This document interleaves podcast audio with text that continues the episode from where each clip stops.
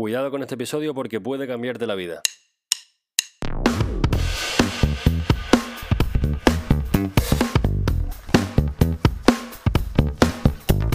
Hello, hello, hello y welcome a Buscalifers una semana más. Me llamo Alejandro y este es el podcast para Buscavidas Internacionales. La idea principal de este podcast es que puedas escuchar batallitas e historias de personas que se están ganando la vida en distintas partes del mundo, para que sepas que no estás alone en esta vida internacional o para que te animas a dar el paso si te lo estás planteando.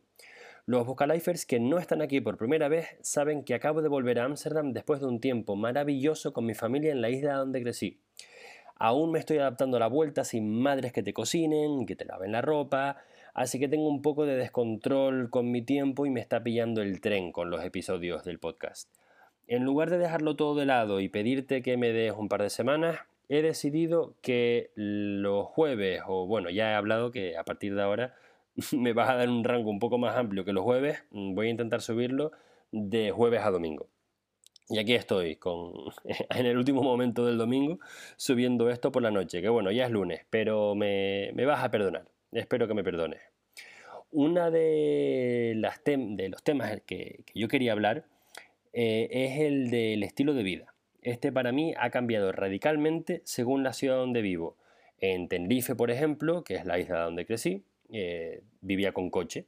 Y con el coche pues me podía ir a la playa, me podía ir a la montaña, me podía ir a casa de un amigo o del otro y recorría em, decenas de kilómetros todos los días.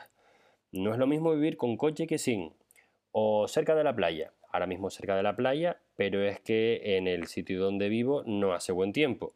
Y si hiciera buen tiempo es que la arena es arcilla y cuando la pisas da un poco de asco, así que es que no me baño. Entonces hay ciertas cosas que, que en tu entorno te cambian la vida. O te cambian el estilo de vida, la clase de cosas que tú puedes hacer. Entonces no siempre puedes hacer lo que quieras. Me voy a apuntar a clases de windsurf, pero con mucho asco y es algo que haría encantado en Tenerife. Em, el caso es que de manera independiente de, de la ciudad en la que vivas, pero aplicable a cualquier ciudad en la que vivas, hoy vamos a hablar del estilo de vida. Y entramos.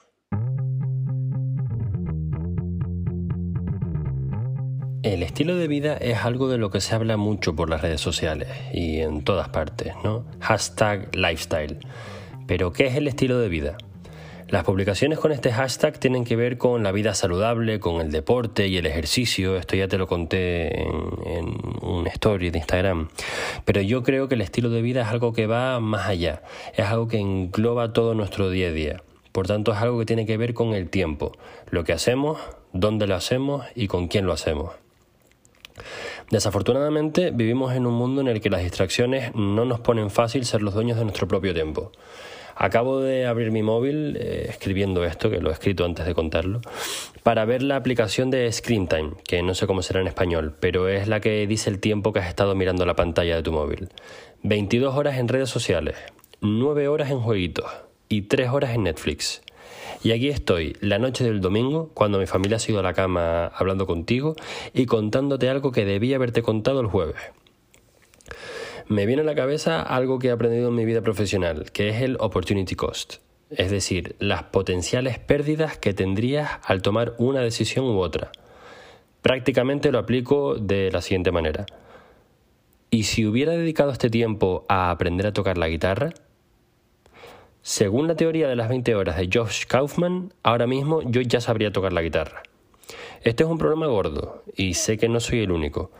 ¿Crees que si me dieran la opción de pasar nueve horas resolviendo un puzzle repetitivo o aprender a tocar un instrumento, elegiría el puzzle?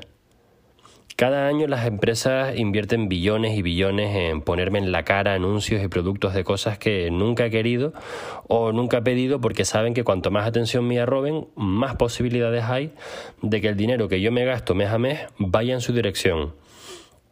Esto es malo porque hace que muchos de nosotros dudemos de si tenemos algún trastorno de atención y nos da miedo de ir al médico y que es que nos encuentren algo en la cabeza. Em, parece que lo más difícil del mundo hoy en día es tener la habilidad de concentrarse.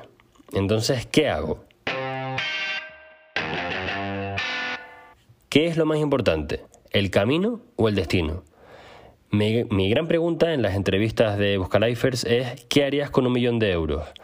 Pero en realidad sería muchísimo más interesante saber cómo has ganado ese millón de euros.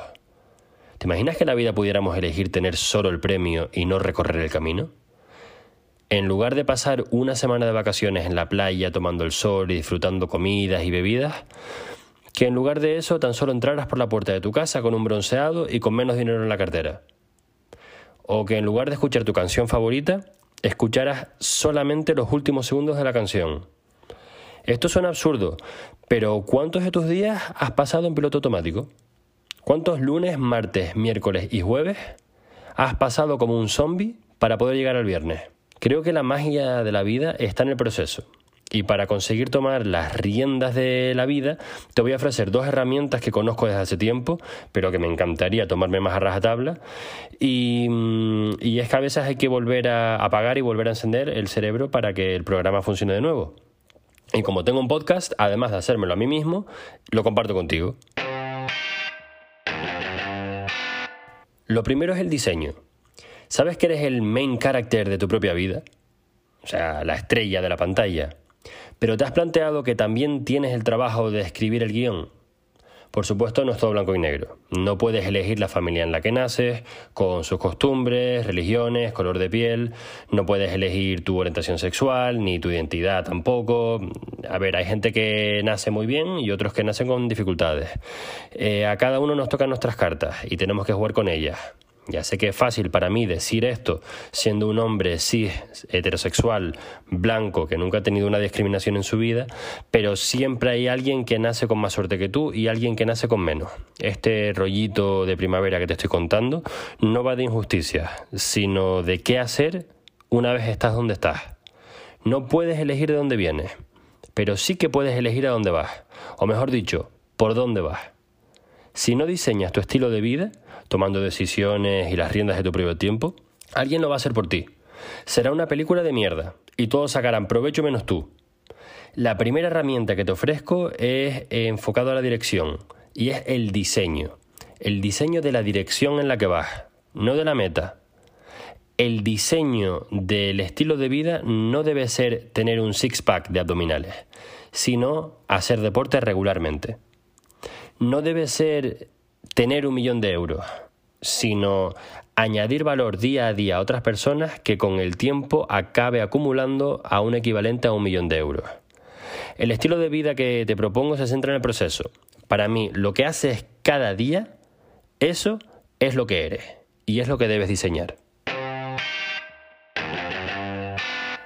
Para poner en práctica la primera herramienta, el diseño, debes conocer primero a tu mayor enemigo, tú mismo esto es muy, muy místico, ¿no? Pero escucha, Will Smith me dio un consejo una vez, a mí y a todo Nickelodeon, pero iba dirigido a mí.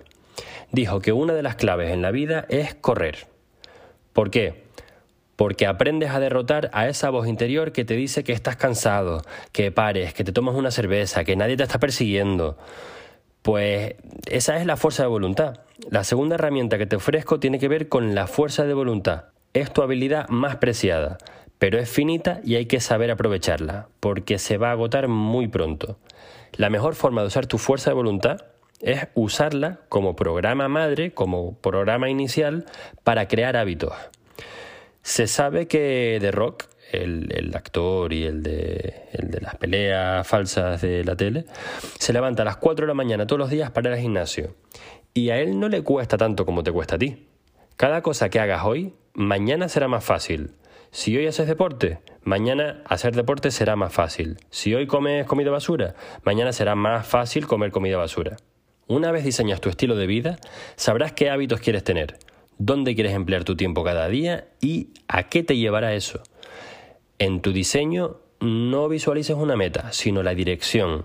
La dirección puede cambiar con el tiempo. ¿Y quién mejora el volante que una versión mejorada de ti dentro de cinco años?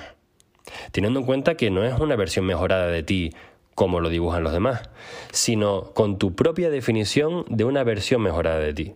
Si quieres hacer algo al respecto, no te voy a dejar aquí con esta charlita, te voy a ayudar a dar el primer paso. estoy al 97,5% seguro de que me estás escuchando desde un móvil o una tablet o un portátil, porque por la radio no me puedes escuchar. Así que abre el calendario, ahora mismo por ahí si puedes, y bloquea 10 minutos en los próximos días, cuando puedas estar by yourself. Si no sabes cómo nombrar el, evento que vas a crear, escribe primer borrador o busca Lifers episodio 25 por si quieres volver a escucharlo. Y dale a pausa mientras buscas ese hueco y ahora sigo cuando lo dejas al play.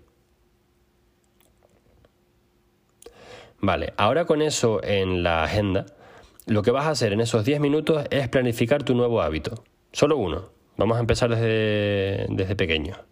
Si no se te ocurre por dónde tirar, aquí tienes algunas temáticas entre las que elegir. La creatividad, relaciones personales, recreación, dinero, salud, carrera profesional. Cualquier meta que tengas en estos campos, hay un hábito que te va a llegar a ellos. Pues de aquí a que te sientes esos 10 minutos, a dejarlo por escrito y a pensártelo, piensa en lo que quieres conseguir y qué hábitos te van a ayudar a encaminarte en la dirección correcta. Esto es todo.